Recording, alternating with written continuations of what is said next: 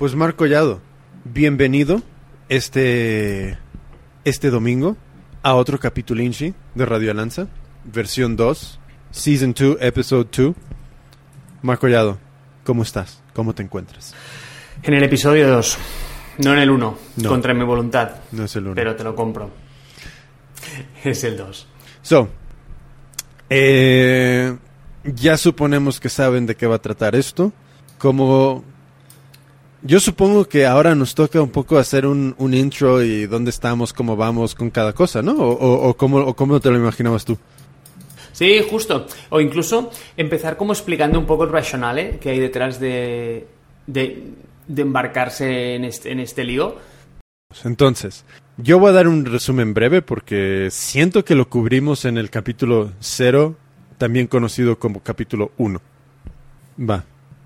Entonces, ¿por qué lo hacemos? Eh, en mi opinión, ¿por qué lo hacemos de aprender esto? ¿O por qué lo hacemos es... Ahora me he perdido. ¿Por qué hacemos Dios esto? mío, Aprender chicos. esto, ¿no? A ver. Aprender esto. Porque tú y yo nos vamos a enrollar con cualquier cosa. El, el por qué cambiamos el formato y por qué lo hacemos eh, a modo de autoaprendizaje, esto ya quedó cubierto en el anterior. Yes. Por eso se llamaba cero, porque era una introducción al meta. Y Ajá. Que ahora es el 1, ok. Entonces, este, básicamente, lo que vamos a hacer va a ser introducir cada una de nuestras temáticas y explicar por qué queremos eh, ir a buscar este reto en concreto. Pero no es un por qué hacemos este formato del podcast, porque esto ya lo contamos antes. Okidoki. Ahora lo que haremos es que tú primero vas a contar por qué quieres aprender eh, Rhino o lo que sea, y voy a contar yo mi historia también. Venga, dale. Voy. Comparto pantalla. Google Chrome. ¿O no? Voy a comprar- compartir todo el desktop. Y ya está. Me quito de rollos. Cierro esto. Bien. Voy a abrir cuatro links primero. ¿Por qué hago esto? Entonces, yo desde hace tiempo he querido una impresora 3D. Y ese interés ha ido como eh, de mayor a menor, me olvido, algo pasa y vuelve a entrar en mi en mi feed informativo. Sube y baja. Entonces, no sé cuándo. Bueno, de hecho creo que todo empezó porque empecé a ver un montón de publi de esto, de Snapmaker, que es una impresora 3D, CNC, fucking, hace de todo. Entonces, empecé a ver un montón de publi de esto y en uno de esos momentos pues me paré y realmente lo empecé a ver porque obviously si tú a mí me presentas una publicidad de esta imagen pues yo digo ¿qué es eso? Entonces eh, de tantas veces verla eh, de, de- verla tantas veces dije pues va me paro y empecé a, entrar y verlo y dije ay pues este- esto esto me parece interesante entonces am, reavivó ese interés en la impresión en 3D. Fui un poco encontrando, yendo por la rama de la impresión en 3D. Entonces, eh, luego encontré esta, que fue los de Creality, que tienen una, una impresora bastante affordable que se llama Ender. Entonces, fui, fui viendo esto tal y cual y dije, ah, ok. Eh, me acordé luego de MakerBot y me fui otra vez a ver la web de MakerBot, ver un poco en el estado que estaban. Están mega, mega advanced. Yo me acuerdo cuando MakerBot sal- sa- sacó la primera impresora que era pues de risita, pero eh, a donde han llegado ahora es ba- bastante cool. Entonces me fui pues aquí viendo lo que estaban haciendo, bla, bla, bla. Y luego, am, en algún otro momento, pues encontré esta otra marca de, de impresoras que, que también son unas impresoras pues, pues, muy high level. O sea, son unas impresoras de, de bastante definición, muy, muy buenas, bla, bla. Entonces, todo esto terminó con la idea de, ah, ok, me, sabes, como que me quiero comprar una Ender, eh, Ender eh, 3D. Entonces, fui a la página, estaba viendo la- las, las Enders y todo esto, pero, claro, cuando, por ejemplo, estas son 200 dólares.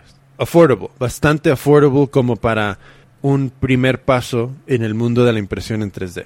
Entonces, pero dije, yo, yo a mí mismo dije, ok, ¿quieres una impresora de 3D? ¿Para qué? Pues para imprimir pendejadas, la, la verdad, es pequeñas chorradas, estupideces, es na- nada realmente útil ni, ni simplemente y a alguien se lo expliqué de esta manera. Yo quiero una impresora de 3D como alguien va y se gasta, imagínate, el mismo dinero en un jarrón. Porque le gusta mucho ese jarrón, tienen el jarrón en el salón y cuando entran sus invitados pues ven el, el- el jarrón y dicen, ay, qué bonito jarrón. Pues de la misma manera yo me imaginaba esto, pero también con un lado muy útil potencialmente que es yo lo puedo encender y si sé cómo, imprimo algo. Entonces, ese era un poco mi insight, o al menos mi interés, pero luego dije, a ver, si yo quiero imprimir cosas, yo quiero imprimir mis cosas. Y luego eso me llevó por el camino de shit. eh, tengo, sin modelo 3D no hay impresión 3D. Y sí, hay webs que ahora mismo no me acuerdo, creo que una es Thingiverse o algo así, como que puedes comprar modelos 3D y todo este rollo, pero yo dije, ah, no, no, no, no, no quiero ir por esa ruta. Porque es la misma ruta como eh, en lugar de aprender a programar, solo compras plantillas de WordPress. Y eso ya me ha pasado. Y si yo desde un primer momento hubiera aprendido bien a programar, hace, échale unos 10, 11 años, ahora mismo podría tener una realidad bastante distinta.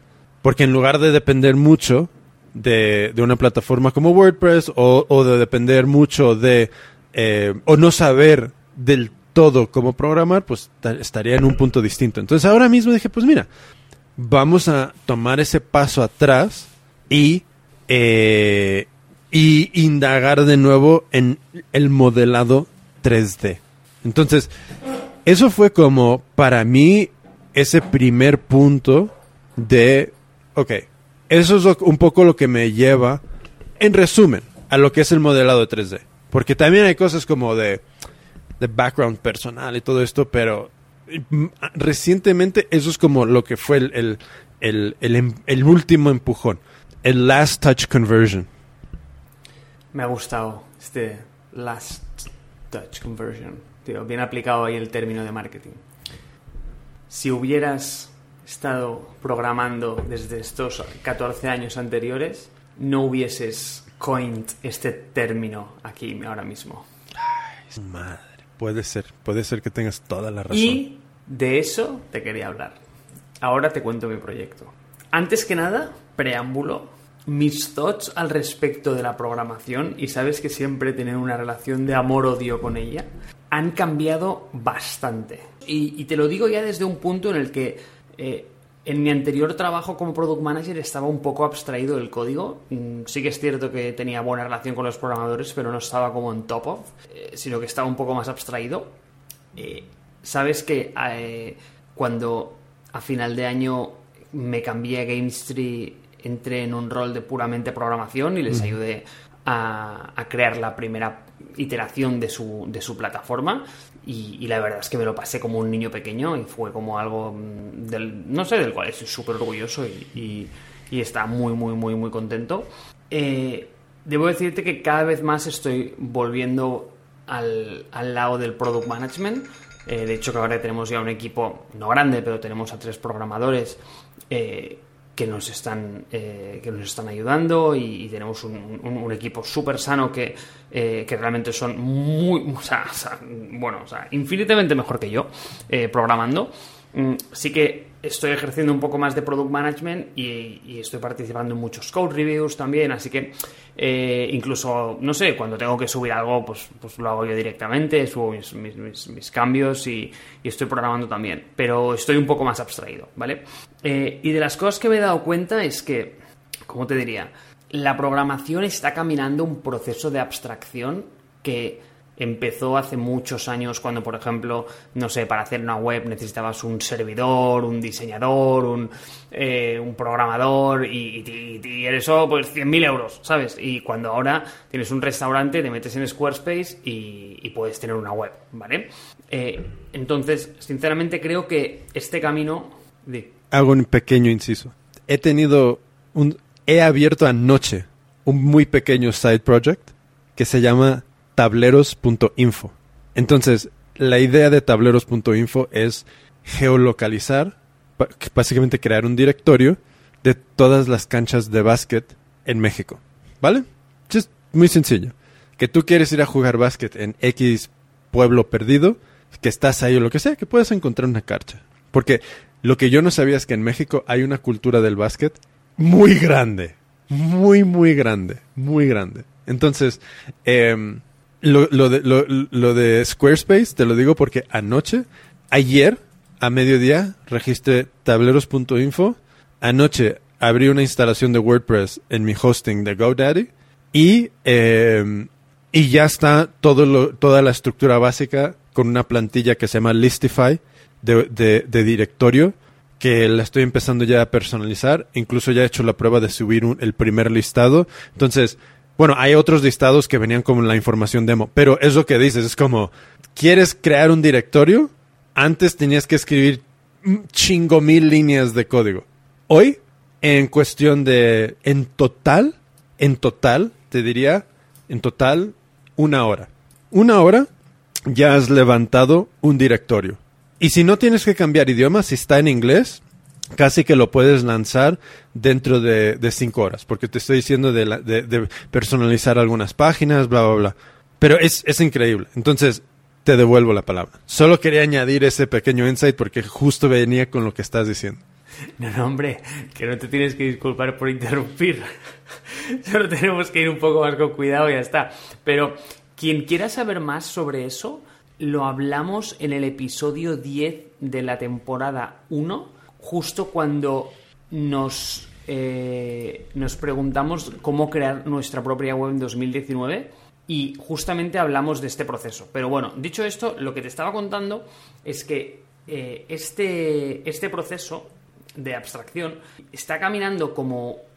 Yo creo que el camino que está caminando no, no está completo. Es decir, mm, actualmente es más fácil crear una web que, o una aplicación que hace 20 años. Sin embargo, a día de hoy, montar una aplicación, por ejemplo, con React, mm, con un servidor en Node, eh, y tienes que cambiar el dropdown de un desplegable, eh, no puede ser que tengas que lidiar con 10 ficheros, eh, no sé, o sea, 70 mm, commits y, porque esto, no es, el programador te dice que no es tan fácil porque genera una dependencia con el estado cuando el drop-down no está activo, porque hay una línea que se creó para otra cosa. Eh, tío, o sea, es de... ¿Sabes cuando tienes aquella sensación de que, tío, esto tiene que ser más fácil? o sea, tiene que haber una mejor manera. Mm, pues es, la sensación que me llevo después de estar tanto tiempo, entre comillas, o sea, al final ha sido un año, eh, muy encima de la programación y estando programando yo también como, eh, como mi full-time job, ¿vale?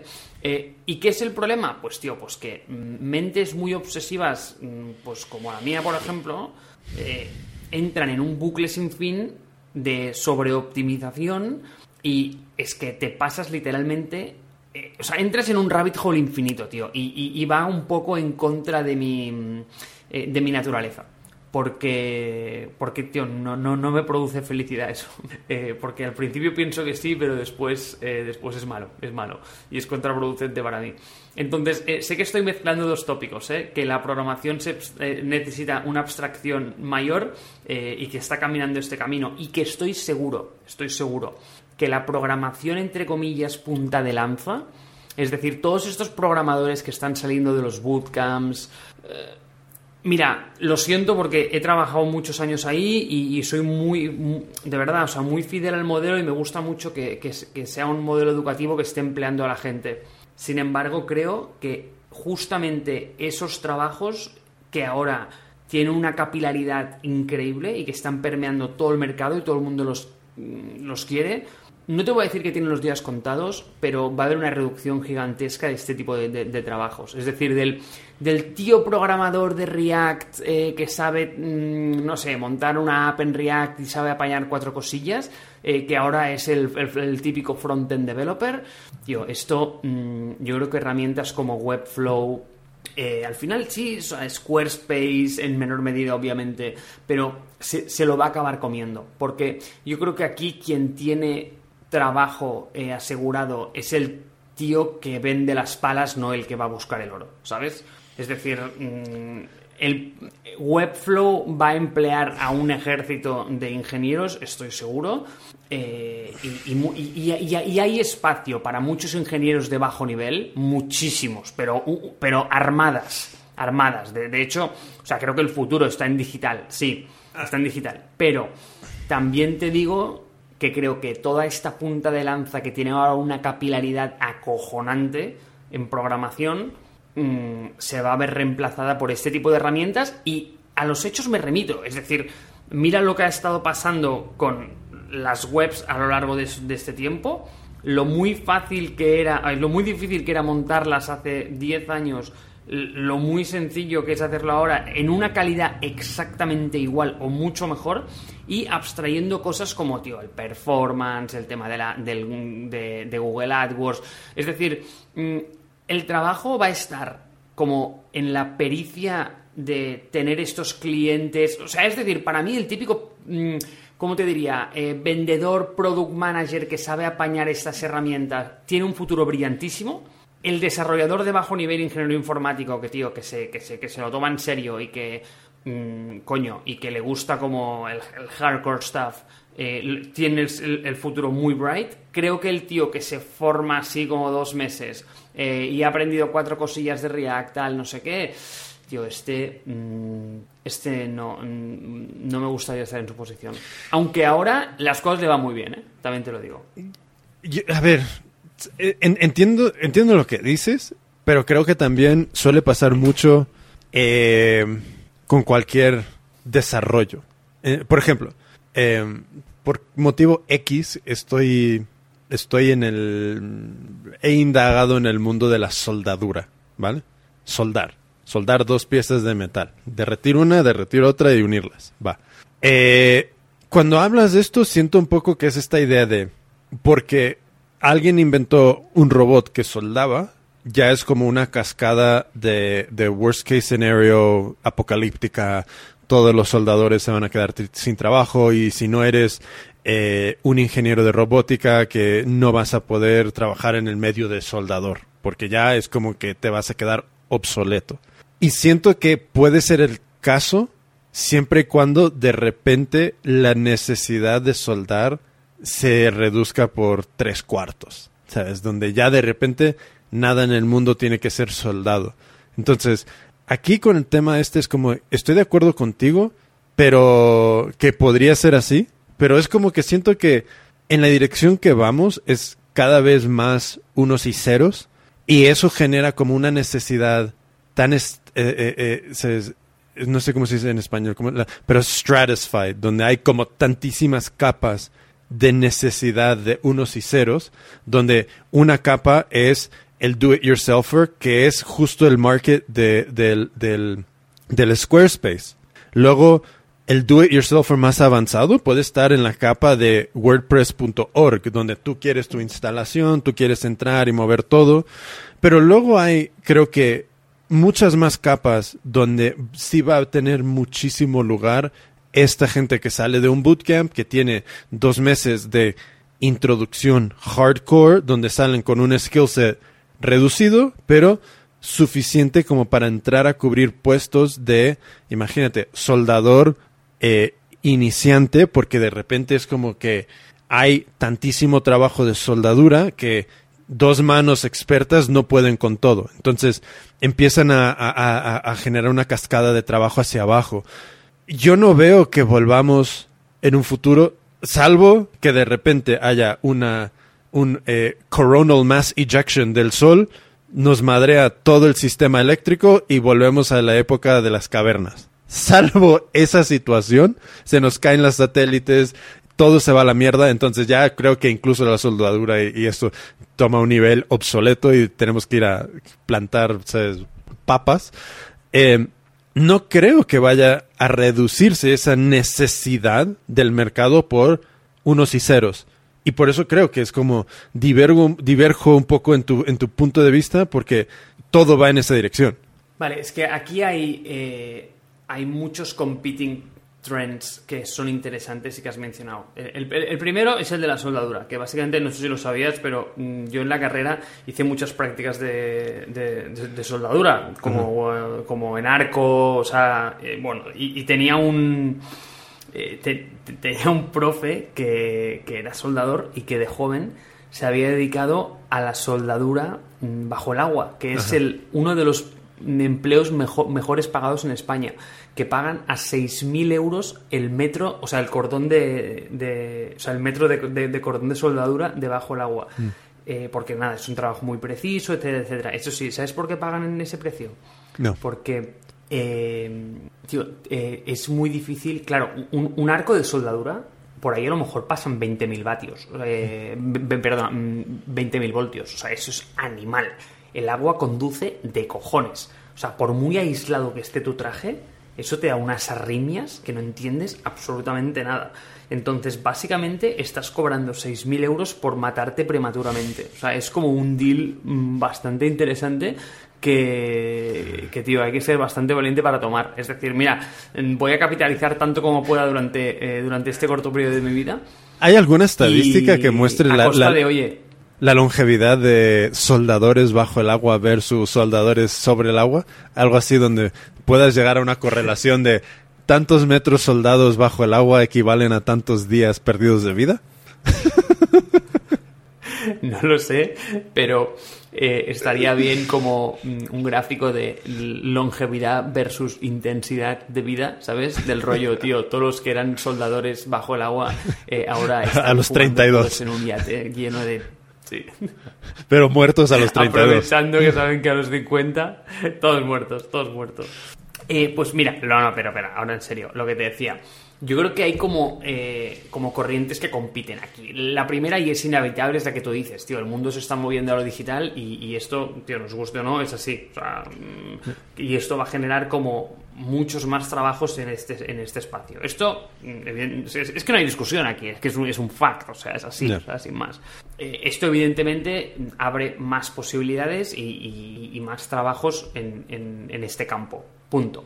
Sin más. Eh, por otro lado, este mismo vertical también está sufriendo, mm, bueno, como, como su propia evolución, ¿no? Eh, entonces, igual que antes para empezar una, una aplicación web o una aplicación móvil necesitabas a un equipo de 10 tíos, mm, ahora a lo mejor necesitas uno de, de, de 3. Y dentro de, de un año, mm, a lo mejor vas a necesitar uno de uno. No sé si me explico. Entonces, ¿cuál es mi, mi, con- o sea, o sea, mi punto, mi, mi argumento aquí es sí, ok, estamos genera- hay más demanda para más espacio digital, correcto, pero esto también se enmarca dentro de una corriente en la cual cada vez se necesitan menos recursos para hacer lo mismo. Ejemplo, tableros.info. Sí, es exactamente el caso. O sea, tableros.info es una web que hace 5 años necesitabas un tío de front, un tío de back, eh, un diseñador. mm, y mira, no te diré un product manager porque serías tú. Pero, pero como que básicamente el, el- time to market y el, el dinero que necesitabas para llegar ahí era mucho mayor que ahora. Simplemente te montas algo con Webflow, con WordPress, con lo que quieras y lo tienes hecho literalmente en una hora. Entonces, este camino para mí no está, no está completo. Es decir, no hemos acabado aquí. Eh, sino que esto eh, es- está vivo, está siguiendo.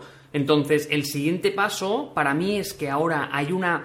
¿Y cómo lo noto el siguiente paso? Pues lo noto porque no puede ser que cambiar un drop-down en una página web que tiene un poco de legacy code... mm, eh, no sé, o sea, implique el code review de tres, de tres ingenieros o tres mm, tíos que han salido de un bootcamp de frontend en React y revisar como mm, 200 líneas de código, porque hay una dependencia con el estado, porque hay un problema con la API o lo que sea. Y mira, y te voy a poner otro ejemplo. Ahora en GameStree estamos desarrollando un engine muy interesante para, tío, para generar buenas recomendaciones a los, eh, a los viewers, a la gente que nos ve y para guiarlos un poco su experiencia dentro de, de- dentro como de su viaje de aprendizaje, ¿no? Entonces, tío, guardar esas preferencias y de alguna forma generar una web que esté alineada con los intereses del, del, jugador y esté un poco personalizada con, con, lo que tú quieres ver ahí, tío, o sea, es que es tan complicado, pero, mm, ¿cómo te diría? Eh, algo que parece como tan simple, tiene una complejidad técnica detrás tan bestia que dices, es que no puede ser, ¿sabes? Es que es que hay, o sea, tiene que haber una manera más fácil de hacer eso. Y es que lo notas en mil cosas, tío. Y al final, oye, o sea, la evolución es un, es un proceso de reducir fricción. Y creo que este proceso ahora mismo tiene una fricción tan, tan, tan, tan, tan grande que no es sostenible. ¿Y cómo se sostiene ahora? Pues, tío, se sostiene a base de tío, meter desarrolladores en el mercado y fichar a desarrolladores como un loco. Pero no creo que sea la solución ideal. O sea, porque al final ves herramientas, lo que te decía, pues WordPress, Webflow, que están empezando a abstraer esto y, el tío que sepa mm, programar cuatro cosillas eh, y sepa jugar bien con estas herramientas, va a poder competir como de forma mucho más fácil y más eficiente mm, por proyectos, porque es que realmente es que van a ser mejores, porque eh, la calidad, mm, los diseños, todo tío al final, pues, pues va a venir como bulletproof, ¿sabes? Entonces, eh, pero es que cosas incluso como la seguridad, mm, tío, estoy viendo unas aplicaciones metiéndose en el mercado, tío, con unos agujeros de seguridad que son, pero auténticas locuras. Auténticas locuras. Tú haces esto con una página de Squarespace y esto sabes que, sabes que no te pasa. Porque como que ya, tío, esa eh, como te diría? Esa abstracción ya se ha encargado de que tu web sea súper responsive, otro mundo, el responsive. Eh, bueno, o sea, ya ves mi punto, ¿no? Entonces, eh, yo creo que hay como esas, esas corrientes que compiten. Eh, pero eso no, eso explica solo parte de mi proyecto, ¿eh? Y, perdón por el rant de la leche que nos hemos soltado aquí. Pero bueno, mm, Con, esto es muy interesante porque se solapa con. So, en. A ver. Rhino, que es el, el programa que yo, yo estoy aprendiendo, tiene antes había otro programa que se llamaba Grasshopper. Y Grasshopper es para el eh, modelado paramétrico, diseño paramétrico. Entonces el diseño paramétrico viene siendo eh, un, básicamente de la manera que yo lo explico, aunque aquí en los show notes está el, Wikipedia y todo el, todo el rollo, es como un proceso de diseño basado en algoritmos que te permiten como modificar una malla de 3D eh, de una manera, pues, 10 mil millones de veces más rápido, pero con una interfaz visual, donde no tienes que, en principio, no tienes que saber programar. Entonces, Grasshopper básicamente es un sistema de nodos. yo no lo conozco, apenas lo estoy descubriendo porque no he decidido no saltar a aprender Grasshopper hasta no terminar unos dos o tres cursos de, de Rhino, porque están mega conectados. Pero respecto a lo que dices, es como yo me puedo imaginar que hace 20, 30 años, esta idea de arquitectura orgánica con estas formas todo, todas locas, era, e, era como la obra de, de, de, Gaudí. Una cosa que si no eras hiper mega dedicado como un... Nunca lo ibas a hacer.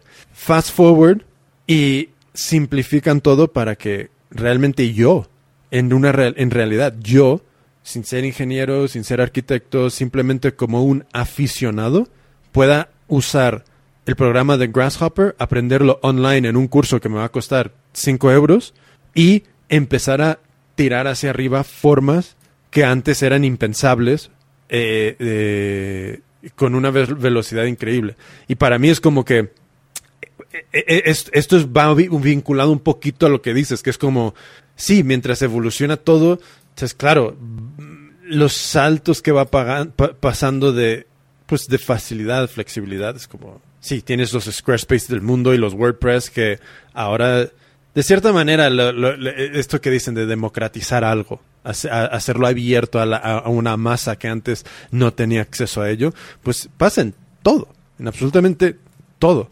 Y, y eso que dices tú también de las palas, es como quien puede democratizar algo es el que vende las palas, no el que está buscando el oro. Sí, sí, justo, es que al final, tío, mm, a ver, no te digo que me estés dando la razón, pero es que... sí, sí, no, sí, sí, sí, te la, te la doy, te la doy, completamente de acuerdo.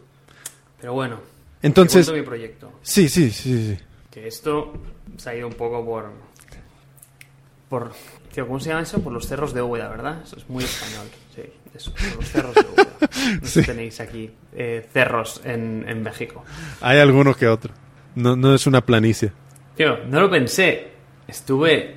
Estuve en Úbeda hace un mes o así y no pensé en los cerros de Úbeda. Ahora Nunca sí. pregunté. Qué raro. Y mira que estuve con un local. I- igual el local dijo, gracias a Dios que no me ha preguntado esto. Típica cosa que te pregunta todo el mundo.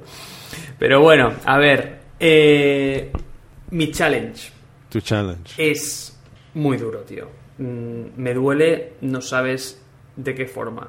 O sea, es, es bittersweet de cojones eh, para mí este. Pero, pero, eh, es decir, creo que. Yo creo que. eh, tú, tú, quizás sí, pero quien me escuche va a decir, ah, joder, este tío, o sea, cómo está, cómo exagerando, tal, eh, que, tío, qué puta mierda lo que va a hacer. Eh, para mí es un big deal de la leche, pero de la leche. Y es que, tío, quiero dejar el Mac atrás como principal plataforma de computación y empezar a usar mm, el iPad eh, hacia final de año. Es decir, a final de año, a lo mejor no lo tiro a la basura, ¿vale? O sea, tío, tirarlo a la basura es como muy fácil, ¿sabes? O sea, eso no es un challenge, o sea, simplemente es cogerlo y tirarlo a la basura, aunque mucho que te duela, ¿vale? O, o venderlo en Wallapop. Eh, la idea es como ponerte en una posición que te permita, así, y la gente no me ha visto, pero he hecho un snap de fingers, ¿vale? Mm, iPad ready.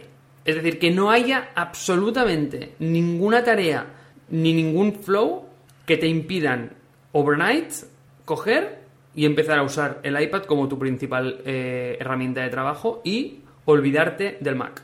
Dime. Pregunta. Supongo que, no sé si son dos preguntas. Una es, ¿hay algún, no sé, algún, alguna app, algún proceso, algún algo que ya te ayude a hacer esa migración?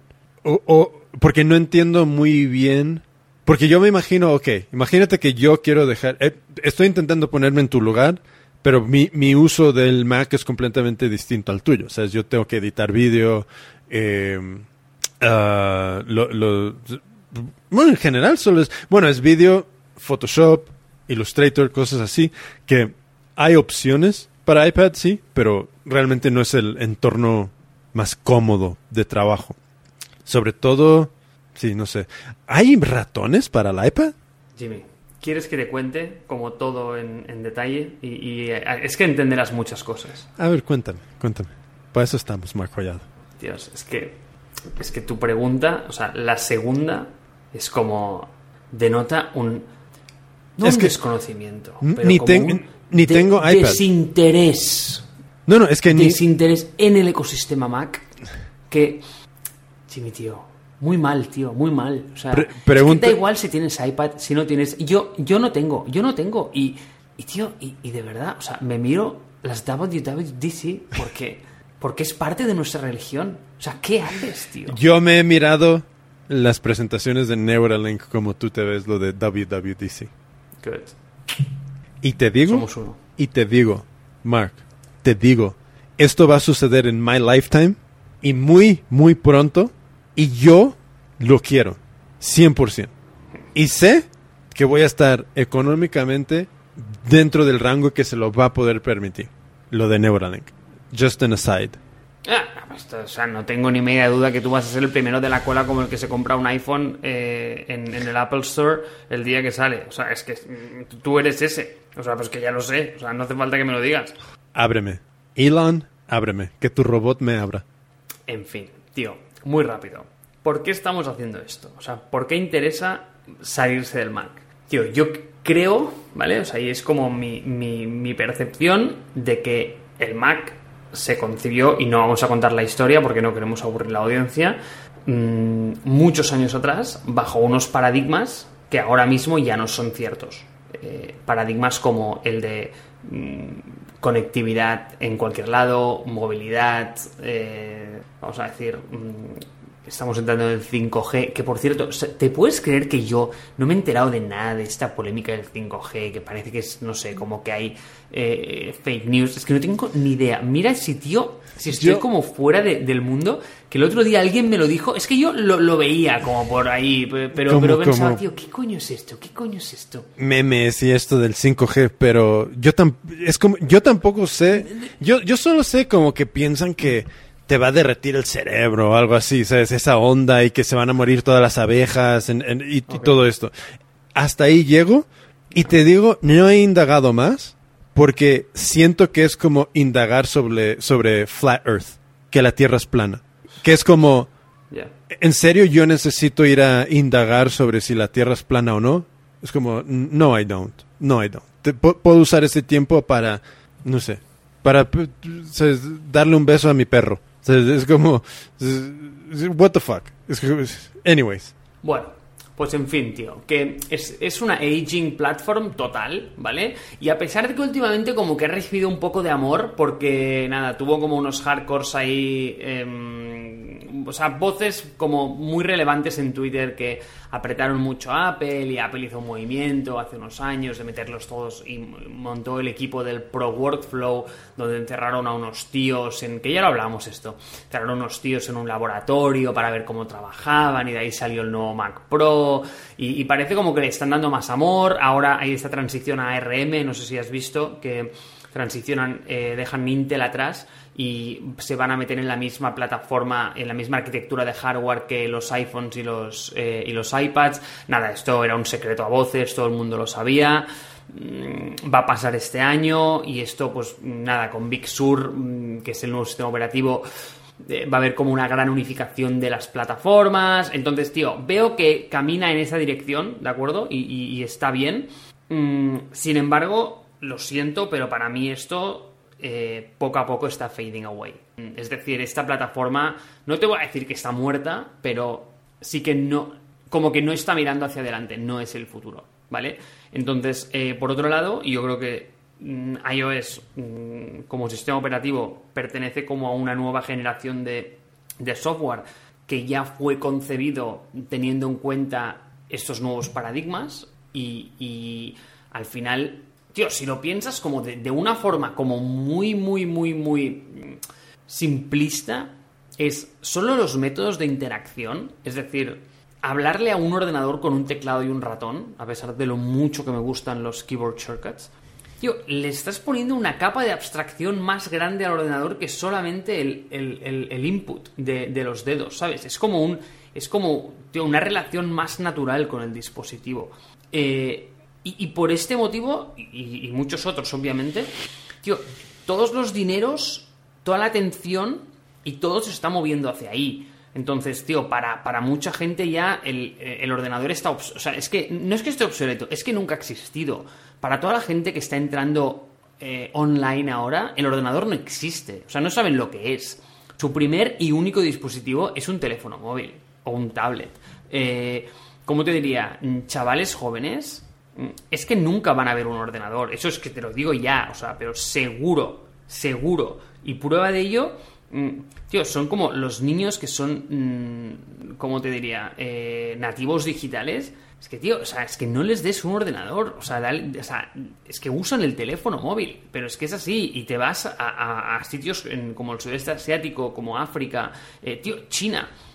Tío, es es que el, ordenador no existe prácticamente, ¿sabes? O sea, se ha restringido como a entornos de trabajo muy, muy, muy, muy, mm, como... Eh, como muy delimitados, es decir, tío, pues yo qué sé, pues en las empresas, en esto, pero la mayoría de ellos eh, suele ser deuda antigua y cosas que se vendieron, pero claro, tú ves como el volumen del mercado y, tío, al final la atención, los dineros y, la, y la inversión en absolutamente todo y los avances están donde está la atención de la gente y dónde están las ventas. Y actualmente, pues tío, pues, pues el, volumen está en, está en móvil y, es así y, y, esto es... O sea, esto no es algo que yo quiero pensar que es así. O sea, esto es algo que es así y punto. Entonces, que nos guste más el ordenador y que creamos que hay algunas tareas que solo se puede hacer ordenador, ok, eso, eso está como up for debate. Eso lo podemos discutir. Pero... creo que tienes toda la razón, porque yo, yo, yo tampoco me he puesto a a plantearme esto hasta ahora. Y me parece una, una- un planteamiento interesante so- porque tiene, siento que también tienes toda la razón en el sentido de eh, sí, es esa, esa relación con el dispositivo de alguna manera era bastante um, como podía ser. Vamos a decir como podía ser en versión 1. Ahora con la relación es otra, puede ser otra.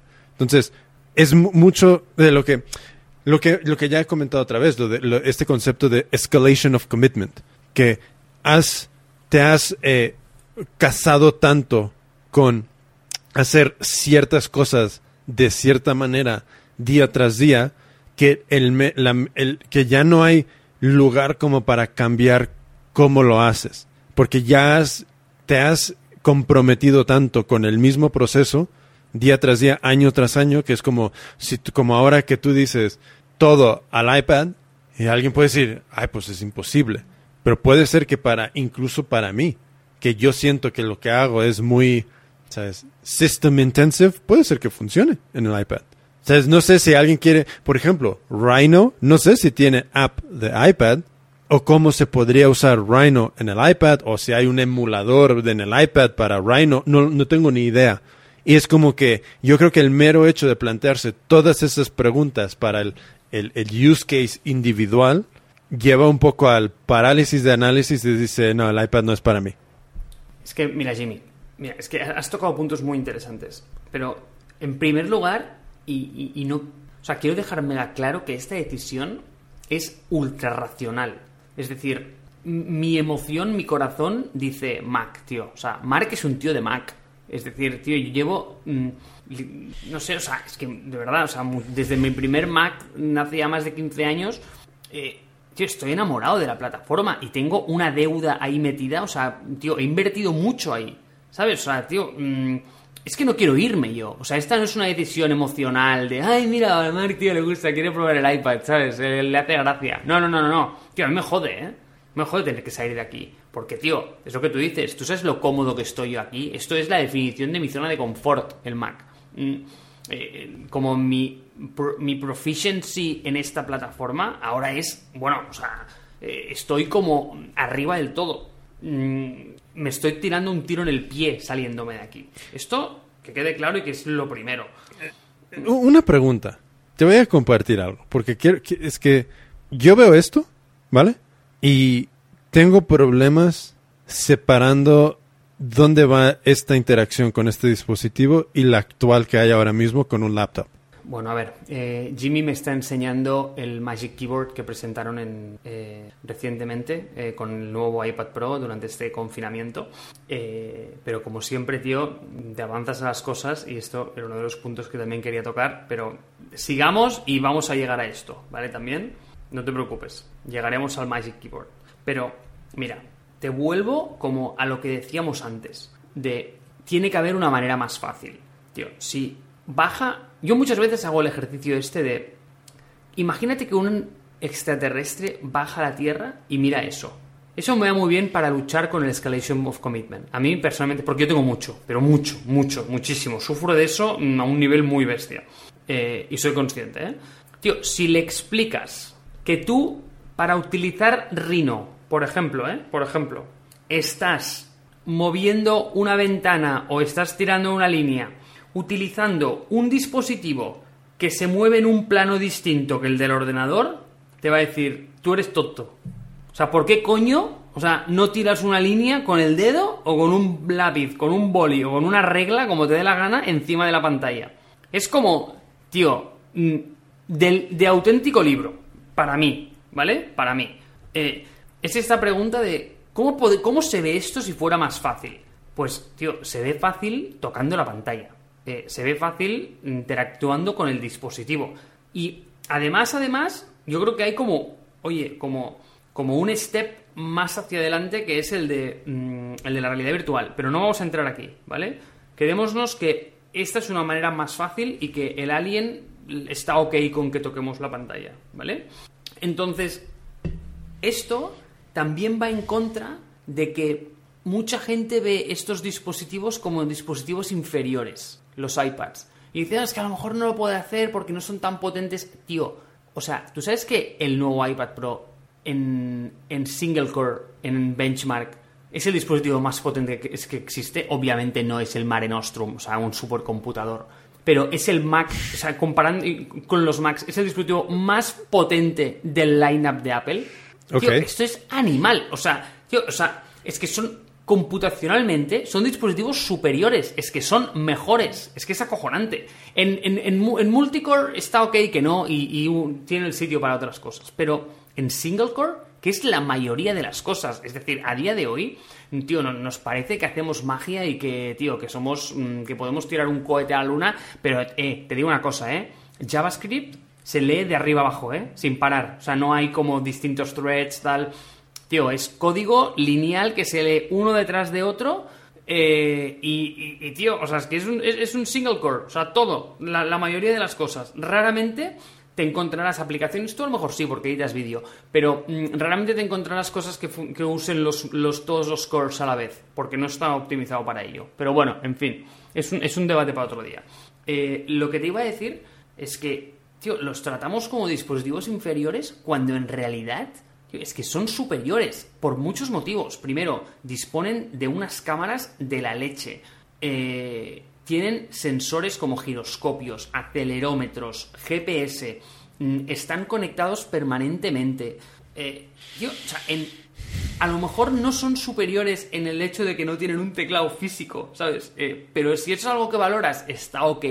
Eh, o que no puedes hacer como mm, site installing de apps de otros y tal, que podemos entrar a hablar de eso también, pero no lo haremos. Mi, mi punto es que, tío, para hacia donde el mundo se está moviendo, son dispositivos totalmente superiores. Y, por último, y más importante, es que por el hecho de pertenecer a una raza que está creciendo y no se está muriendo, es decir, la inversión está ahí, están evolucionando y están heredando mm, tecnología de forma mucho más rápido que no los ordenadores que básicamente están estancados. Es decir, mm, no hay innovación prácticamente.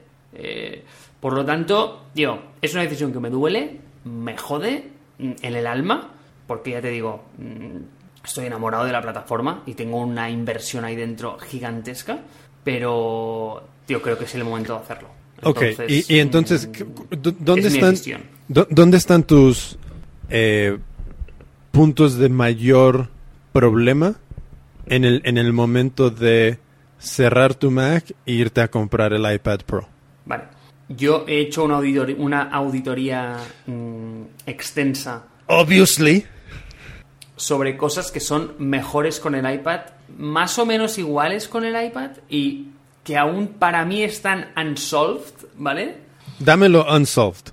Y, vale, mira, ¿sabes qué? Solo te daré lo unsolved porque si no es que, tío, vamos como a... mm, eh, vamos a hacer esto demasiado largo. Entonces, tío, empezamos por lo unsolved y luego ya... eh, a lo mejor en otro episodio ya vemos lo que es mejor, lo que es peor, pero vamos a ver como la auditoría de, to- de- de lo que estoy yo, de, lo- de mis tareas del día a día. Porque Es decir, re- tío, re- los realmente- problemas de Mark Re- realmente para mí eso es el challenge, lo que sea unsolved, porque todo lo demás ya, ya hay puentes ahí creados, sino que quiero saber dónde tú tienes que levantar este puente para llevarte del Mac al iPad. Vale, ¿dónde está mi challenge? Challenge número uno, programación. Tío, espera, espera. Yo te voy a presentar un side project relacionado con este reto. Estaría súper bueno, y no sé si ya existe, levantar una web app donde tienes en cuenta como en cada fila es un posible trabajo para un Mac. Edición de vídeo, escribir código, eh, modelado 3D, eh, ilustra- ilustración con Illustrator, con Photoshop, con otros paquetes, etcétera, etcétera, etcétera, etcétera. Hay una columna que es Mac y hay una columna que es iPad. Y intentar que el usuario vaya haciendo checks en todas las cosas que son relevantes a su uso y ver dónde está, y ver la posibilidad de migrar al iPad con las soluciones para cada uno de esos ítems en cada una de esas filas que le ha dado check que esto es relevante a mi trabajo día a día.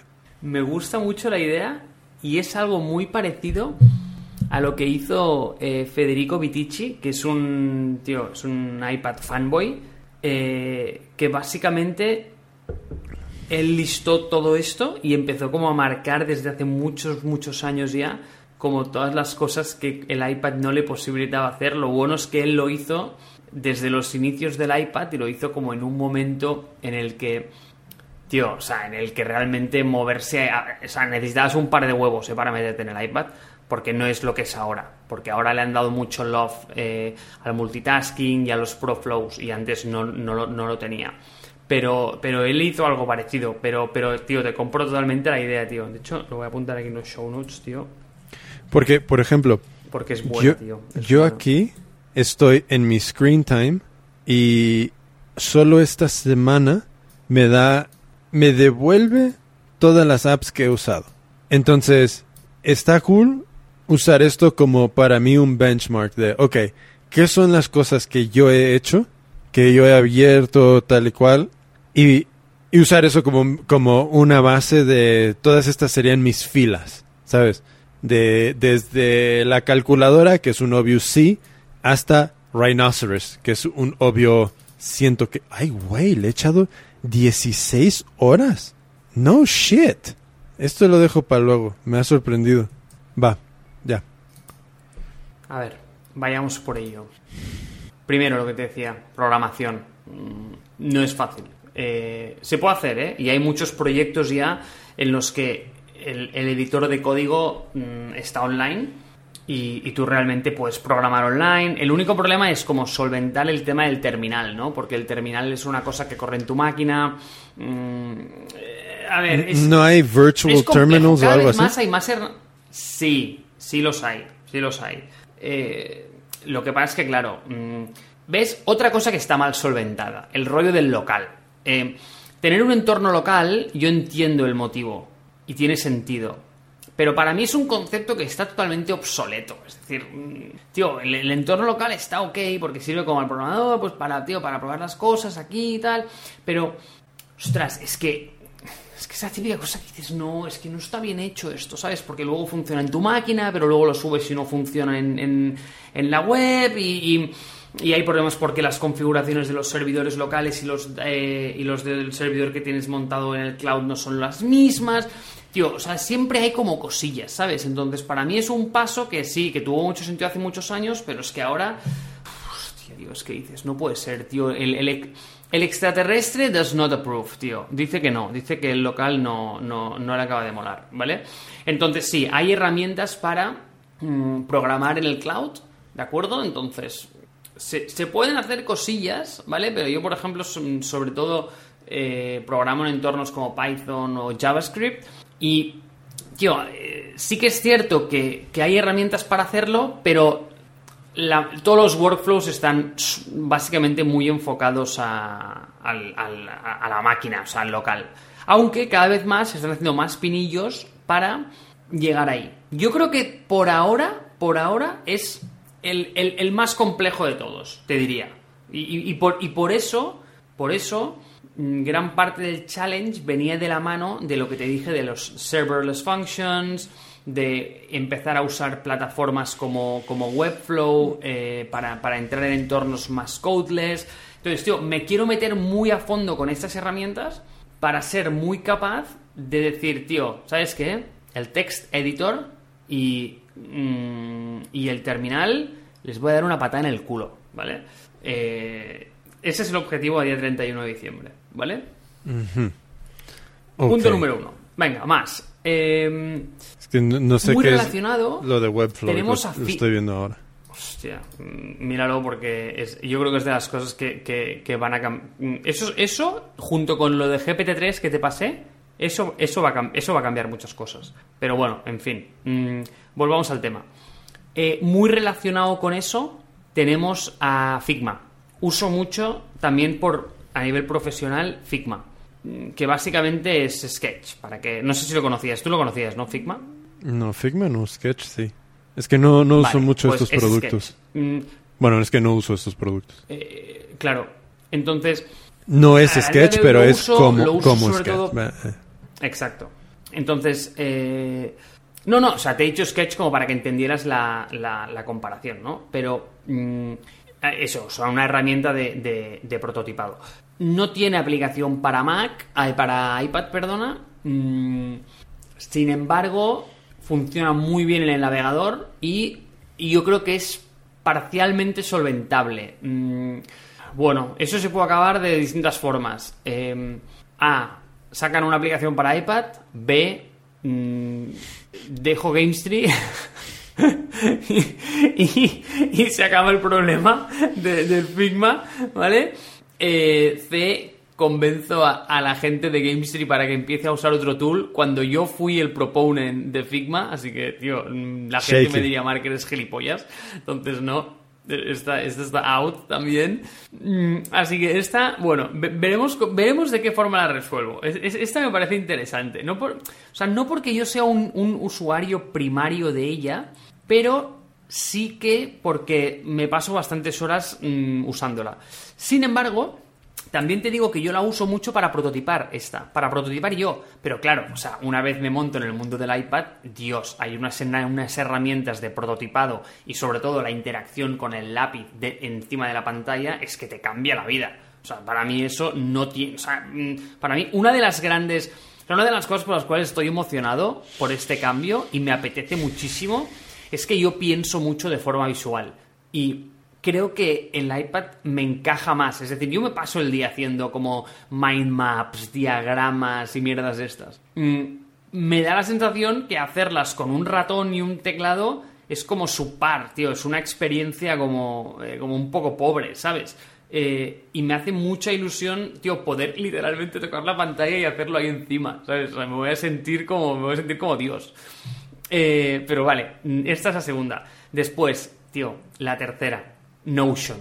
Sabes que soy un fanboy, eh, sabes que, tío, que mm, es mi go-to aplicación. Notion. De, de esas aplicaciones, ¿Notion te presenta un problema? sí, muy gordo, muy gordo. Eh, ahora te cuento. Mm, Notion es de esas aplicaciones, es que el otro día alguien me lo decía. a- un- eh, un- me decían, tío, es que Notion, pienso en Notion y como que pienso en ti en el sentido de que eh, eh, ha, estado pensado para ti esta herramienta. Y es que realmente es así, tío. O sea, es un producto y me pasa con muy pocos que obviamente no, no voy a tener como el, el valor de decir que es el típico producto que hubiese podido diseñar yo, porque, tío, estoy muy lejos de eso. Pero es como que yo fui como la fuente de inspiración para crear ese producto, ¿sabes? O sea, tío, mi mente está como perfectamente alineada con el funcionamiento del tool.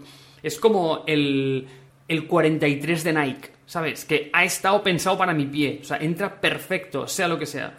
Pues el Notion es el 43 de Nike de, lo- de los tools de productividad eh, a... Yo no sé qué ha estado pasando con, ahora que dices de, de Nike, yo siempre he sido un 13.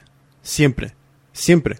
Yo podría, yo podía comprar las zapatillas de correr, las Pegasus en 13, las, las de básquet en 13, cualquier cosa en 13 de Nike.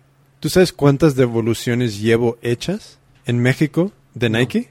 Tío, yo he devuelto No ya como creo. unos cuatro. De hecho, tengo un par en la casa que tengo que devolver porque el 13, mira, me compré unos 13 en un modelo que te digo, Mark, dos dedos me sobraban por delante del, del dedo gordo dentro del tenis, dentro de, de la zapatilla. Enormes me quedaban, barcas eran y eran un 13.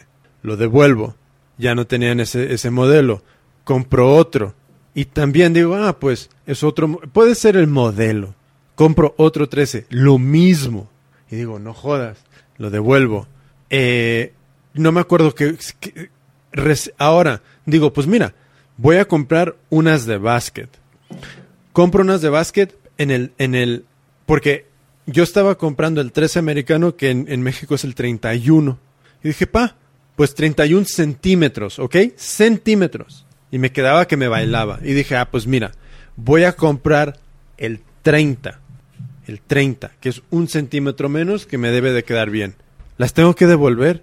Me quedan apretadas. Dude, es que no, no, no sé qué pasó o qué, o qué sucede, pero what the fuck. Vale, a ver, tío Jimmy, ahora me has dejado preocupado realmente, ¿vale? Porque para mí el tallaje de Nike era como uno de los conceptos más constantes y fiables con los cuales yo lidiaba en mi vida.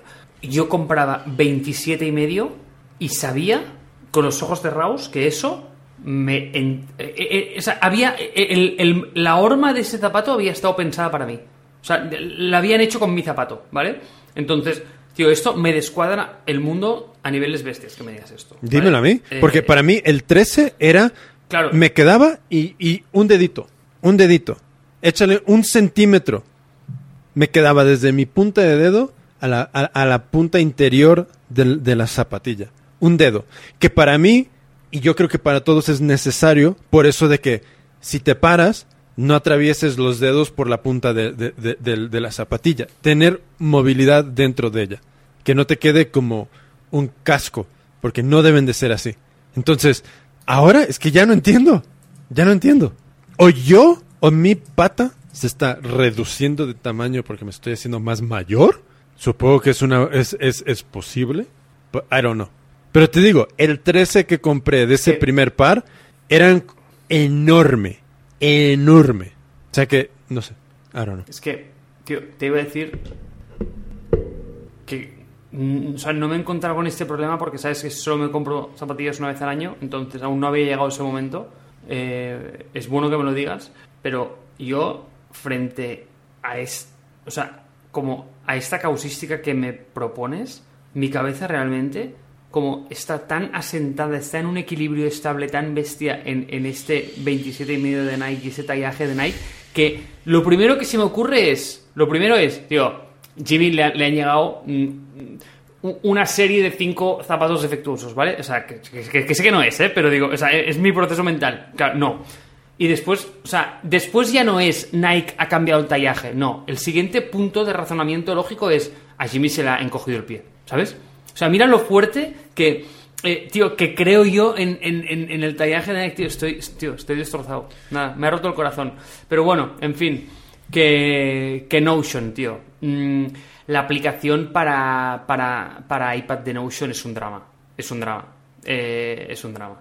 Comparado con lo que se puede hacer y con mi mastery en Notion eh, en ordenador, tío. mm, en- entrar a jugar ahí para mí es, eh, es ir al Minor League, ¿sabes?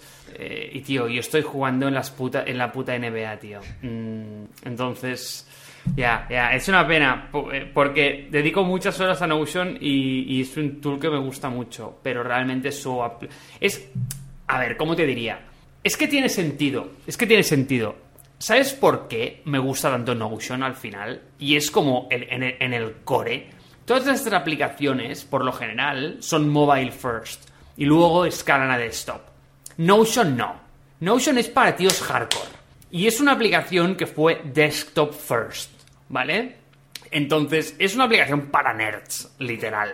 Eh, y su mm, aplicación de móvil es un afterthought. Cuando empezó a funcionar bien, le empezaron a meter recursos. Pero es una aplicación que está pensada para ser, tío, una aplicación desktop. Y, y- todo el investment está ahí. Y ahora sí que están poniendo esfuerzos, tal, para hacerla mejor, lo que sea. Pero eh, es, tío, es una aplicación de desktop. Y por eso la amo tanto, ¿sabes? Voy- O sea, no, no por otra cosa. Te voy a pedir un favor. Cuando muevas el micro, muévelo del brazo. No lo muevas del micro en sí. Porque se oye el... Bu- buen tip. Es que de hecho no lo hacía. O sea, lo, lo tocaba desde la rosca, pero ostras, incluso así. No, no, curioso. Mm, Tío, muy curioso. Pues bueno, que sepan que el croc croc no ha sido Mark puteado con Notion, ha sido mm, el micro, ¿vale? Que lo he girado un poco. Em, Eh, nada. Mm, esto, ¿vale? O sea, de momento te he dicho tres. Eh, tengo otra. Que es po- los eh, podcast, tío. Podcasting. O sea, tío, es mi bread and butter. Eh, Ya, pero no- Claro, para- a ver, voy a tener que hacer ¿Por qué eso no está nativo en el teléfono? ¿Por qué quieres llevar eso al iPad? O sea, me preguntas por qué quiero llevar eso al iPad. Porque solo voy a tener un iPad, no voy a tener un ordenador. Teléfono, he dicho. Teléfono. ¿Por qué no está lo de podcasting en el teléfono? Ah, dices grabar, no escuchar. Obvio. Perdone, perdone usted. Tío, claro, obvio. O sea, es que, de hecho, escuchar podcast nunca lo hago desde el ordenador. O sea, voy a grabar desde el iPad. Entonces, este es el más fácil, ¿vale? Porque está bastante solved. pero quiero ver como el workflow que tengo que hacer. De hecho, este, para mí, debería estar en la categoría de Better with iPad, porque mi workflow ahora es una auténtica mierda con GarageBand y tal. Entonces, básicamente hay un montón de programas para hacer podcasting desde el iPad que son la releche. Entonces, mm, este está medio solve, pero bueno, mm, tengo que ver exactamente cómo lo hago, ¿vale? Aquí tienes otro. Me quedan tres. Y, y estas ya son, tío, hay dos muy nerd y una que es más conceptual, ¿vale? La primera es Clipboard Management. No he mirado si existe o no una aplicación como esta. No lo he mirado. Pero para mí, la respuesta a la pregunta ¿cuáles han sido los 10 euros mejor invertidos en tu vida que han tenido un impacto más grande, eh, tío, a lo largo del tiempo? O sea, ¿cuál ha sido como la decisión de menos de 10 euros que ha tenido un impacto más grande en tu vida? Clipboard Manager. Ok. Es decir, yo veo, yo veo a la gente que hace control C y luego vuelve a hacer control C y pienso, se le ha borrado el anterior control C, pienso, eres imbécil. O sea, eh, tío, pero me paso la vida copiando y pegando. O sea, ¿cómo coño la gente puede vivir con un solo ítem en el clipboard? O sea, es que es retarde. O sea, yo, por ejemplo, ayer, o es que me lo invento, y si te guardas como los últimos 10.000 ítems, eso es pure gold, tío. O sea, por ejemplo, eh, ayer hice mm, como una query en Mongo que era rara de pelotas, ¿vale? O sea, era rara de pelotas. Mm, Tío, como que buscaba una cosa extrañísima. Y, y decía, hostia, la quiero volver a hacer y adiós. ¿Cómo coño te acuerdas de eso? Pues tío, es tan fácil como hacer Shift Command C, se te abre tu Clipboard Manager, le das en vez escribir y pones Mongo Query y te aparecen todas filtraditas. Y tío, la tenía ahí la primera, la primera, tío, le di al clic y ya la tenía ahí lista. Y eh, es, de, es de esos momentos en la vida que dices, Dios, tío, me has salvado como una hora, ¿sabes? Y esa sensación la tengo tan a menudo que, tío, es como, mm, si esto el iPad realmente no lo tiene, hostia, deal breaker, ¿eh? Deal breaker, Jimmy. ¿Y por qué no empiezas buscando esa, esa solución? Y te ahorras el challenge. No, no, porque si no, no, no, no es- no- no sería un challenge. O sea, tío, el research lo quiero hacer de puertas hacia adelante, ¿sabes? Ay, pero... Va, ok, ya. Bueno, va, va, va, te entiendo. ¿Vale? Entonces, eh, me quedan dos. Mm, ahora te vas a cagar, ¿vale? Porque la que me queda es como, tío, es de los misterios que no han sido solventados en el mundo, ¿vale? Aún. Y es, ¿vale? Yo soy un tío raro que no usa eh, nada de Google, ni Gmail, ni estas cosas, ¿de acuerdo? Entonces, mm, claro, claro. Yo tengo, o sea, yo uso como que de- debo ser como de las pocas personas que usa Safari y la aplicación nativa de mail de- del Mac, ¿vale? Entonces, eh, la aplicación nativa del mail del Mac, que, que funciona bien, o sea, es una aplicación sin más, o sea, es una aplicación de mail normal, o sea, mandar, recibir, eh, guardar, archivar y sin más, ¿vale? O sea, si no te flipas a nivel de productividad, estás bien. Tiene una cosa muy curiosa, ¿vale? Y es que se guarda los rules, los mail rules de, tío, si el dominio incluye eh, Amazon, guárdalo en la, en la carpeta newsletter. O sea, esos flows de, de- de email. En local, no se sincroniza con el iPhone. Es, tío, es de los misterios como totalmente mm, ir- irresu- irresueltos del mundo, ¿vale? No sé si recuerdas, no sé si recuerdas que para el episodio especial de la WWDC hicimos una fiesta porque se sincronizaban los colores de los tags, ¿te acuerdas o no? Sí. De las banderitas. Sí. Pues tío, bueno, lo de las normas aún no lo han solventado. Entonces, está parcialmente solventado porque se puede hacer desde su cliente del cloud. Tengo pero, una tío, pregunta. Tengo una cantidad de normas en el mail app que, que, tío, que, que, que, que, bueno, o sea, que me va a obligar a buscar un cliente de mail adicional. Que no quiero, ¿vale? Pero dime. ¿A ti no se te ha ocurrido hacer la investigación de quién es el product manager de este producto? Darle a follow, a connect en LinkedIn, encontrar su email y redactarle un email breve y conciso sobre este problema? Tío, a mí lo, lo que se me ha ocurrido es buscar no su dirección de email, su dirección de casa. Y visitarle. un sicario. Y visitarle. Avi- avión a Mountain View. avión a Mountain View, visita a... a- a- ok, ¿Vale? Y el último. El último es un tema más filosófico. No es tanto de producto, ¿vale? Y es el, el setup del desktop. Es decir, a mí me gusta tener una pantalla grande también para trabajar con, eh, pues oye, a lo mejor con distintas ventanas, para, no sé, como para, para verte a ti, para tener esto. Y sé que con el iPad es posible y que además han extendido muy bien eh, el soporte a pantallas externas, ¿vale? Bueno, lo han, vamos a decir que lo han mejorado, ¿vale? Porque antes era inexistente y ahora ha mejorado. Pero, tío, una de las cosas que más valoro yo del, ordenador es tener como este setup de desktop, tío, con una pantalla grande, con el micro. Tengo dudas de cómo va a quedar esto con el, con, el- iMac, con el, con el iPad.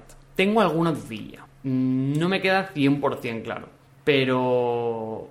Pero veremos, será parte del challenge también ver cómo puedo replicar, tío, un, un- un entorno de desktop mm, con, pues eso, tío, pues con ordenador, ay, digo, con ordenador, perdón, con pantalla externa, con, con el clamp del micro, todo eso, tío, pues, pues, pues con el iPad. Eh, y, tío, y ahí, ahí acaba mi challenge, tío.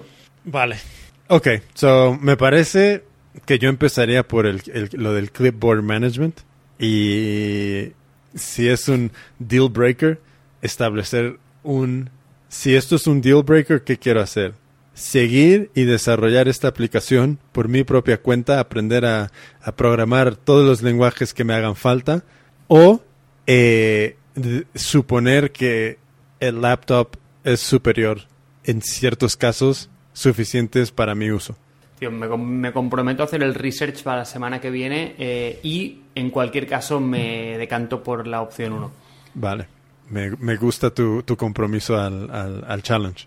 Entonces tendría que estar esa app desarrollada antes de diciembre y publicada en, en, en Apple Store. dejo el trabajo, la casa, la familia, todo. O sea, I like that. I like that. Commitment. challenge. Commitment.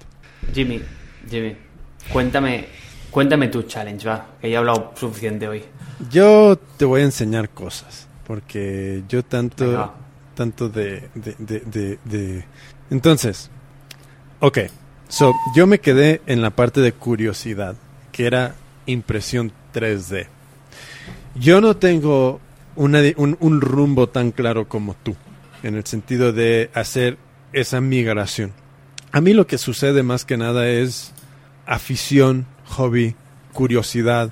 Eh, vea, yo creo que más que nada es eso. Entonces, voy a pasar al siguiente paso, que es iniciación. Entonces, en iniciación, voy a mostrar dos links. El primero es, tomé la decisión de usar Rhino. Conozco una persona que me lo, me, lo comentó porque estaba debatiendo si empezar en AutoCAD, para que, para que te, te hagas una idea.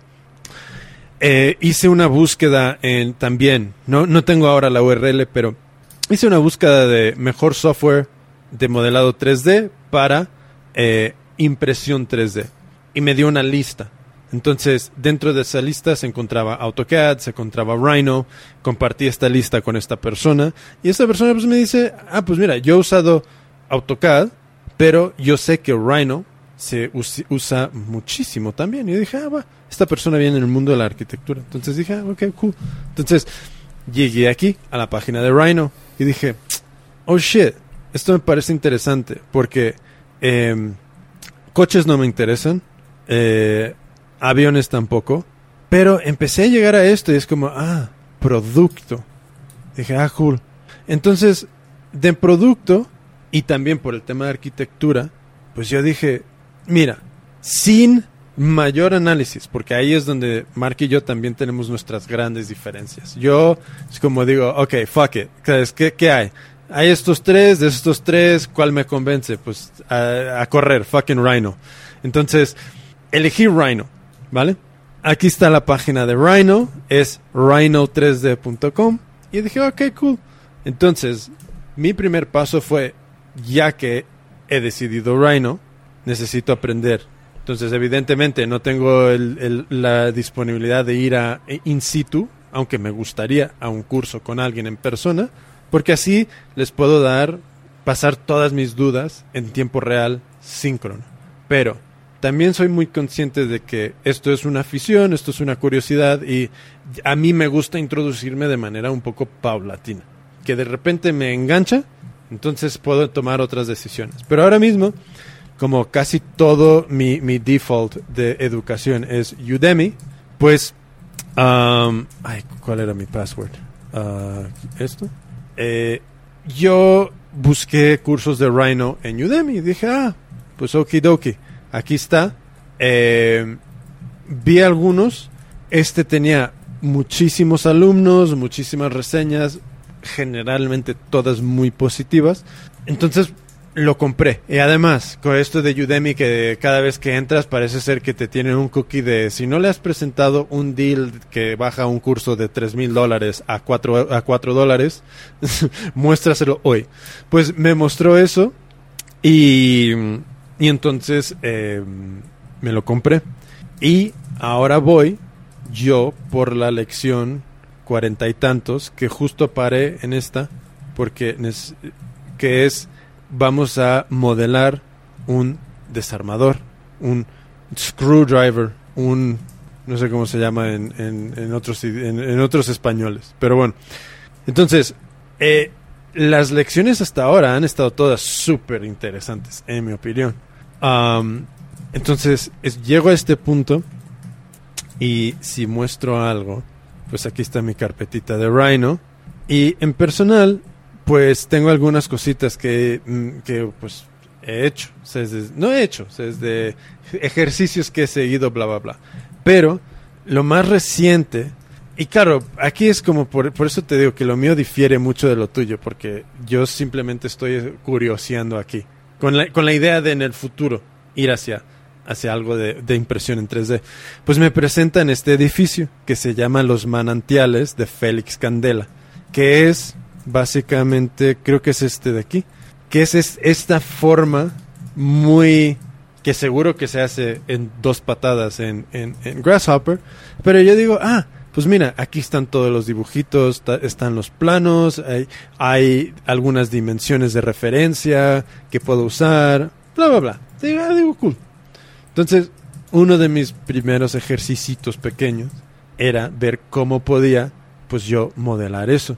Entonces, aquí estás viendo el resultado, vamos a decir, final, pero, claro, es como que ir, para mí me gusta mucho esto porque es como que voy atravesando todo un mundo de hacer cosas mal hasta que no llego a lo que para mí, eh, ¿dónde está? ¿Es este? Sí, como que siento que está bien. Y aunque esto es una chorrada, me está gustando mucho la idea de, de, de modelar porque estoy viendo que lo mismo que pasa con todo, con programación también, que es como empiezas como que la manera más fácil de resolver un problema para un principiante es diez mil veces más complicada que lo que realmente termina siendo. Y a mí me gusta ese proceso con, con 3D, que es como que mentalmente me pone a analizar formas, me pone a analizar muchas cosas y ver cómo esto se puede modelar y cómo se puede sacar de una manera eficiente, de una manera sencilla, con el mínimo trabajo. Y es que siempre hay muchas maneras de encontrar estas soluciones. Y dime. Tío Jimmy, varias cosas. O sea, cosa número uno, es que es una pena que la audiencia no lo vea, pero es que es impresionante lo que me estás mostrando, tío. O sea, mola mucho que hayas hecho esto. En serio. Felicidades, a, mí me gusta. Es guay. Sí. Ah, y esto lo hice sin tutorial, que esa es la otra cosa. Entonces, eh, dicho esto, ¿no te da la sensación que justamente esto es lo que hablamos de la programación? O sea, tío, esto, es, eh, este proceso ya ha sido suficientemente abstraído o bastante abstraído como para que sea fácil entender y conceptualizar este prototipo de la mano de la creación humana. Es decir, tío, como que las herramientas para crear esto lo que hay que aprender para montar e-, es esta especie de, mm, tío, de figura amorfa que has, que has generado aquí, tío, es lo suficientemente fácil como para que lo puedas aprender rápido, ¿sabes? Y, y, y, para cambiarla rápido, le cambies el color rápido, tío, lo que quieras, ¿no? Ay, sí, tú, imagínate. Es decir, la generación de esta figura. Eh, básicamente yo he llegado a esta figura con pocas horas de Rhino. Pocas, muy pocas. Claro, entonces, lo que te iba a decir, es decir, esto, tío, para hacer esto en React, para poner una tontería, ¿vale? El análogo en React, necesitas a cuatro ingenieros y, y, y, 20, y 20 horas, ¿sabes? Y además, como, mm, tío, subir el pull request, el proceso de montarlo, es que, tío, es todo un lío de pelotas. En cambio, esto, tú lo ves y dices, ostras, esto ya está como suficientemente abstraído. Es como, ¿cómo te diría, tío? O sea, hace 50 mm, años las películas, bueno, no sé 50, pero iban con el strip S o los vinilos mm, se metían como con, con, con el palillo ese. Eh, y, ahora como que hemos corrido un proceso de abstracción, tío, en el que apretar todo el catálogo de música es darle al play en Spotify. Y, yo creo que este mismo proceso que ha recurrido en otras industrias, igual que, pues eso, la música, los vídeos, el, modelado 3D, gracias, mm, no lo ha hecho la programación. Entonces, eh, tío, hay mucha complejidad detrás de este modelo que, que está escondida. Y estoy seguro que hacer esto hace 20 mm, años no era igual de fácil. No, no, segurísimo. Pero, ¿no crees tú que los lenguajes en sí han corrido ese camino? Porque de lo poco que yo entiendo, ¿vale? Porque no soy programador, pero todo empieza con, no todo, vamos a decir que ciertas cosas, es como que cada lenguaje como que se ha, ido simplificando el machine code, el, el, el, llegar hasta puntos donde, donde no tienes que escribir unos y ceros, sino que esos lenguajes han sido esas abstracciones para ir en el camino de la simplificación, para poderte comunicar con la máquina, para poder crear las cosas que tienes en mente. A ver, estoy de acuerdo que al final todo acaba muriendo en el código, ¿vale? Sin embargo, y, por eso decíamos que hay esta, eh, esta tendencia de que el espacio digital solo, solo hace que crecer. Y eso es evidente. Sin embargo, ¿cómo te diría? Mm, el tío que ha no, no necesitamos a un ejército de 400.000 tíos para programar esto, ¿sabes? Pero sí que necesitas un ejército de 400.000 tíos para cambiar dropdowns en páginas de clientes en React. Ese es mi punto.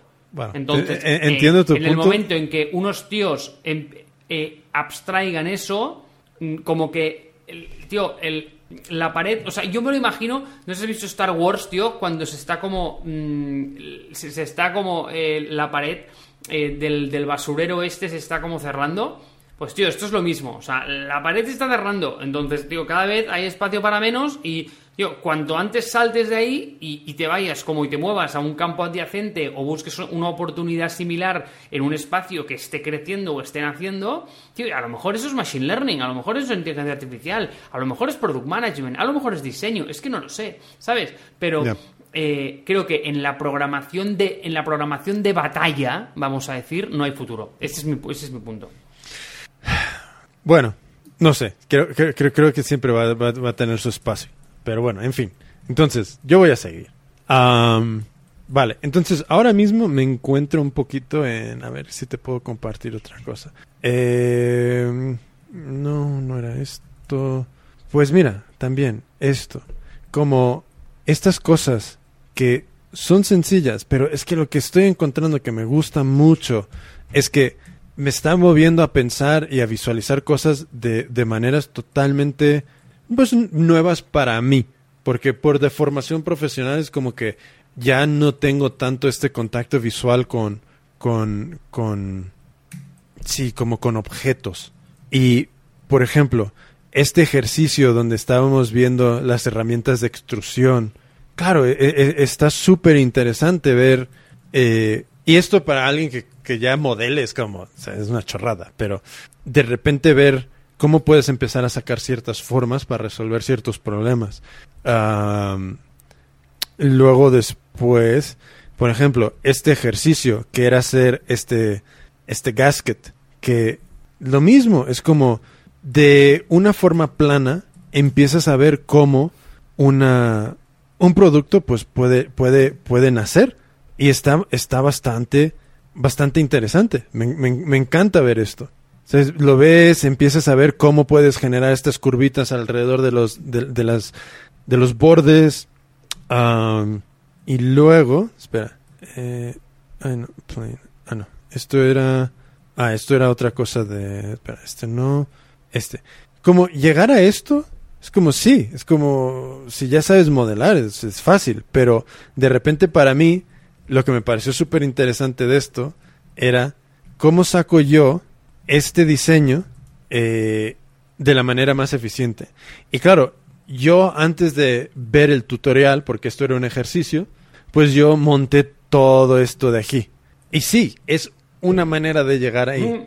Después le doy play al tutorial y digo, no, claro, es que podría haberlo hecho de otra manera diez mil veces más fácil. Y me encanta ver ese proceso de, ok, ¿sabes? Lo has, lo has, ha sido the long way cuando déjame mostrarte the short way. Y en cuanto ves the short way, es como que hay un montón de conexiones en la cabeza que dices, ah, ya, obvio, ok, ya, lo entiendo. Bajó el extraterrestre y te dijo, tío, eh, hay una manera más fácil, ¿verdad? Totalmente, totalmente. Entonces, incluso para esto, o sea, he ido a través de varias iteraciones cada una es como que no quedaba mal, pero como que había cosas raras luego en la malla, en, en, en, en, lo final. Y, y no es hasta ahora que es como que dices, ah, ok, porque yo veo esta. Y luego, por ejemplo, en la versión 3, que era esta, de repente, espera, en este de aquí, eh, como que me quedaban cosas raras aquí arriba. ¿Ves todo esto? Como que no queda uniforme. Mientras que en el otro, ¿sabes? Está todo bonito.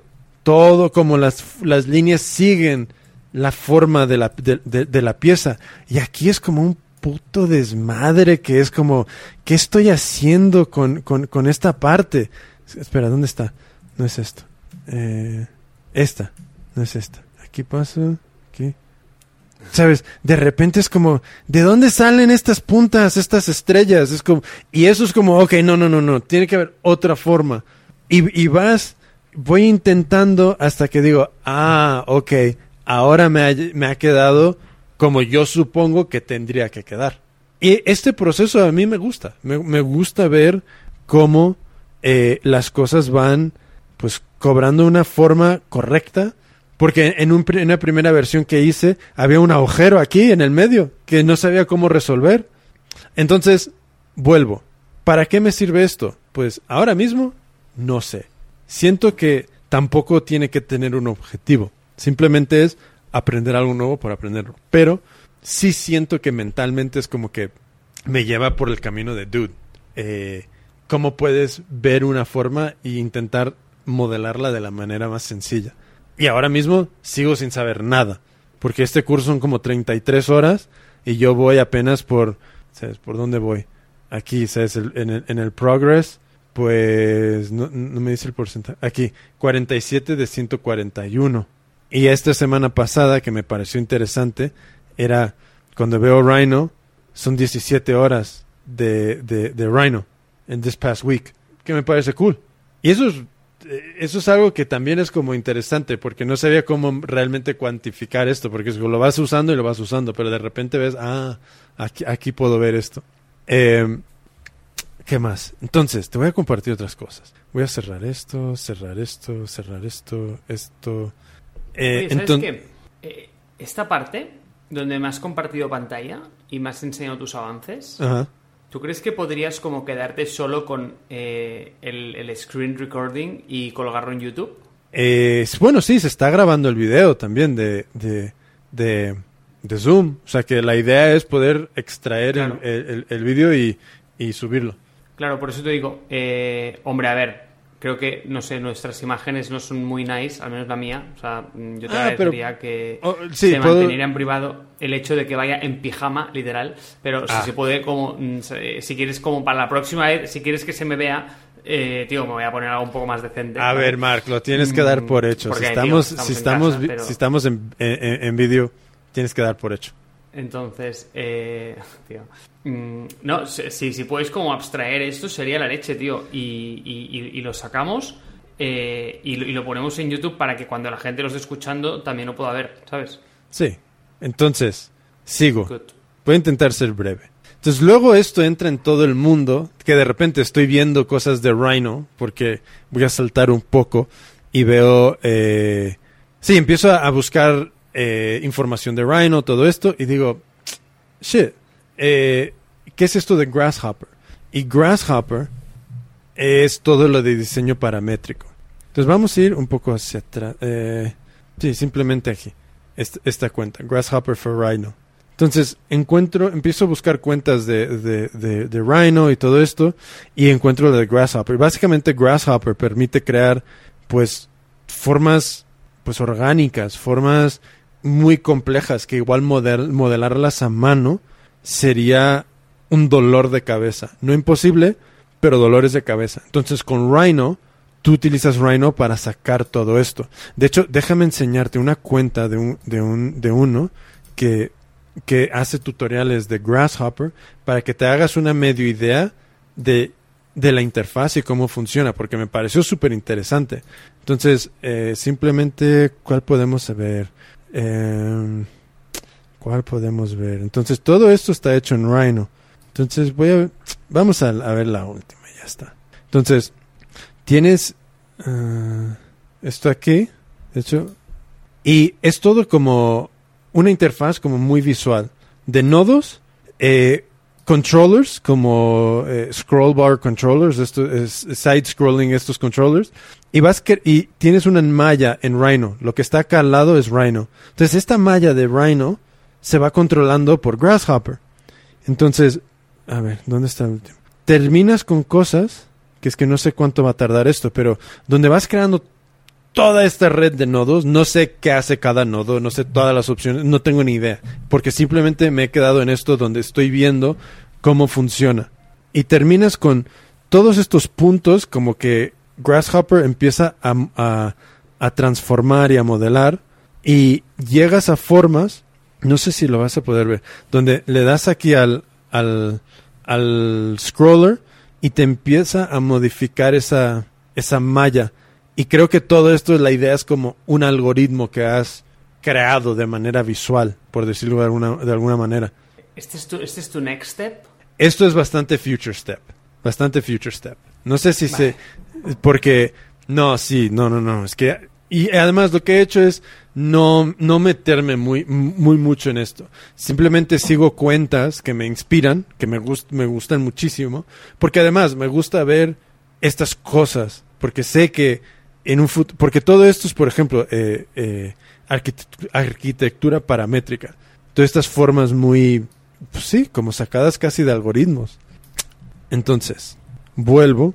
Entonces aquí está todo el rollo de Grasshopper, bla, bla. Y como que me...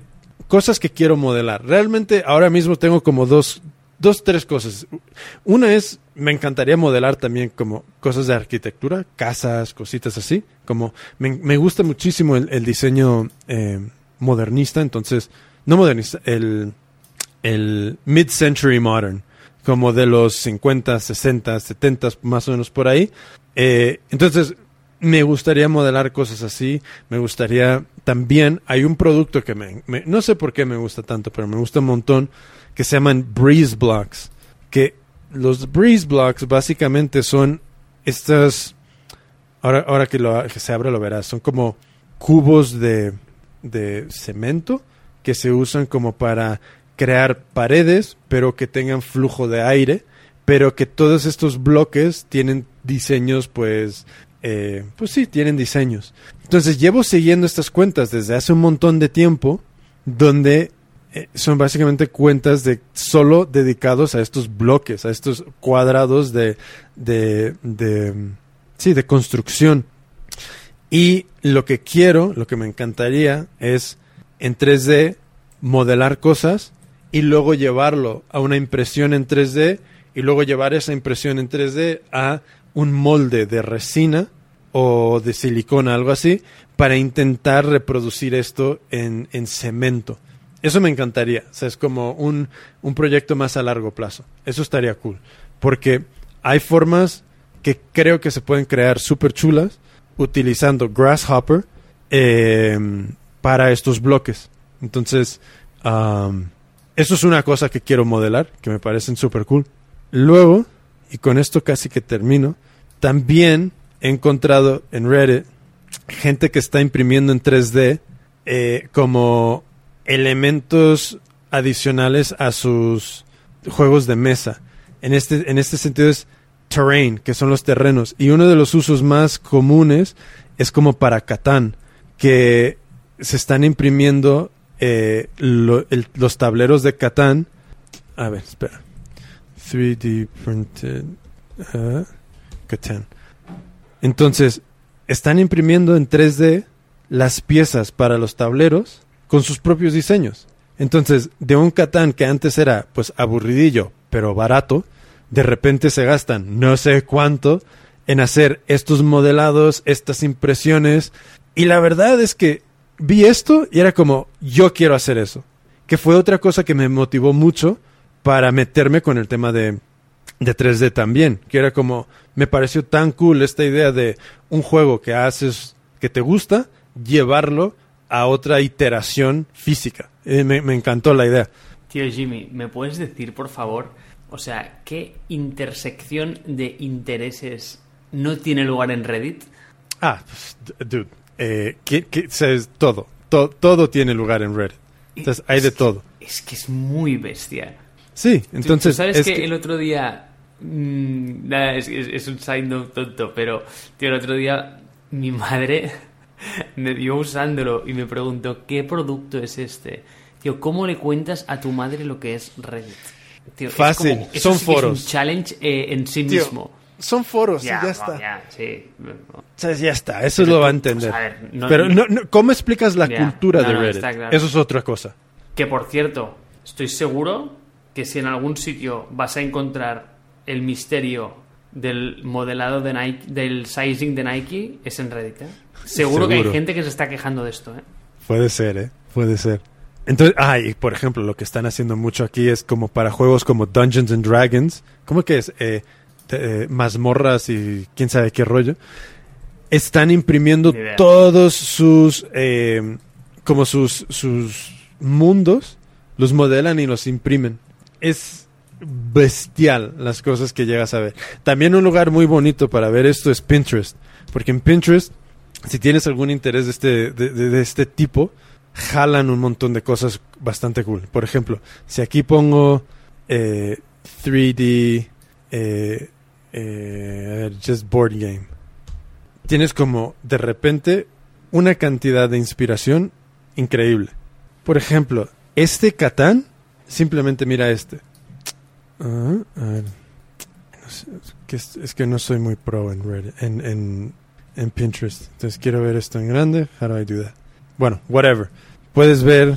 Es, este Catán es impresionante. Motherfuck. Bueno, da igual. Ya, ya, ya me entiendes. Entonces, si ver esto tss, me, me parece súper cool. Y eso es un poco por donde voy. Y luego hay como. ya, y, y randomly, randomly. Metiendo, esto es también lo que me gusta de, de- de meterme en estas cosas. Porque, por ejemplo, con el tema de la arquitectura paramétrica y todo esto, no sé cómo llegué a ello, pero am, encontré este podcast. Aún no me he puesto a escuchar un capítulo entero, pero le di play al más reciente Structural Engineer Podcast. El mundo de la ingeniería estructural.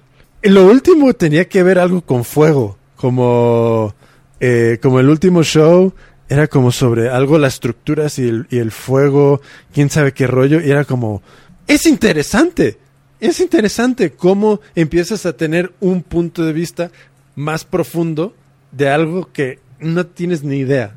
Pero, a- obvio, me interesa, o me parece interesante. Pero me, pare- me pareció como de repente encontrar algo tan nicho, tan nicho. Me pareció cool. Eh, seguro que cuando empiece a correr otra vez, voy a, voy a ponerme estos uno detrás de otro. Y luego también compartir el, el Reddit de 3D printing. Entonces, el, el subreddit de 3D printing también encuentras cosas impresionantes, increíbles. Gente mega creativa eh, y al mismo tiempo gente que comparte sus desastres. Y es, es, es un subreddit bastante, bastante interesante. Me gusta mucho. Porque ves a mucha gente haciendo cosas sin ningún otro sentido que la expresión creativa y punto.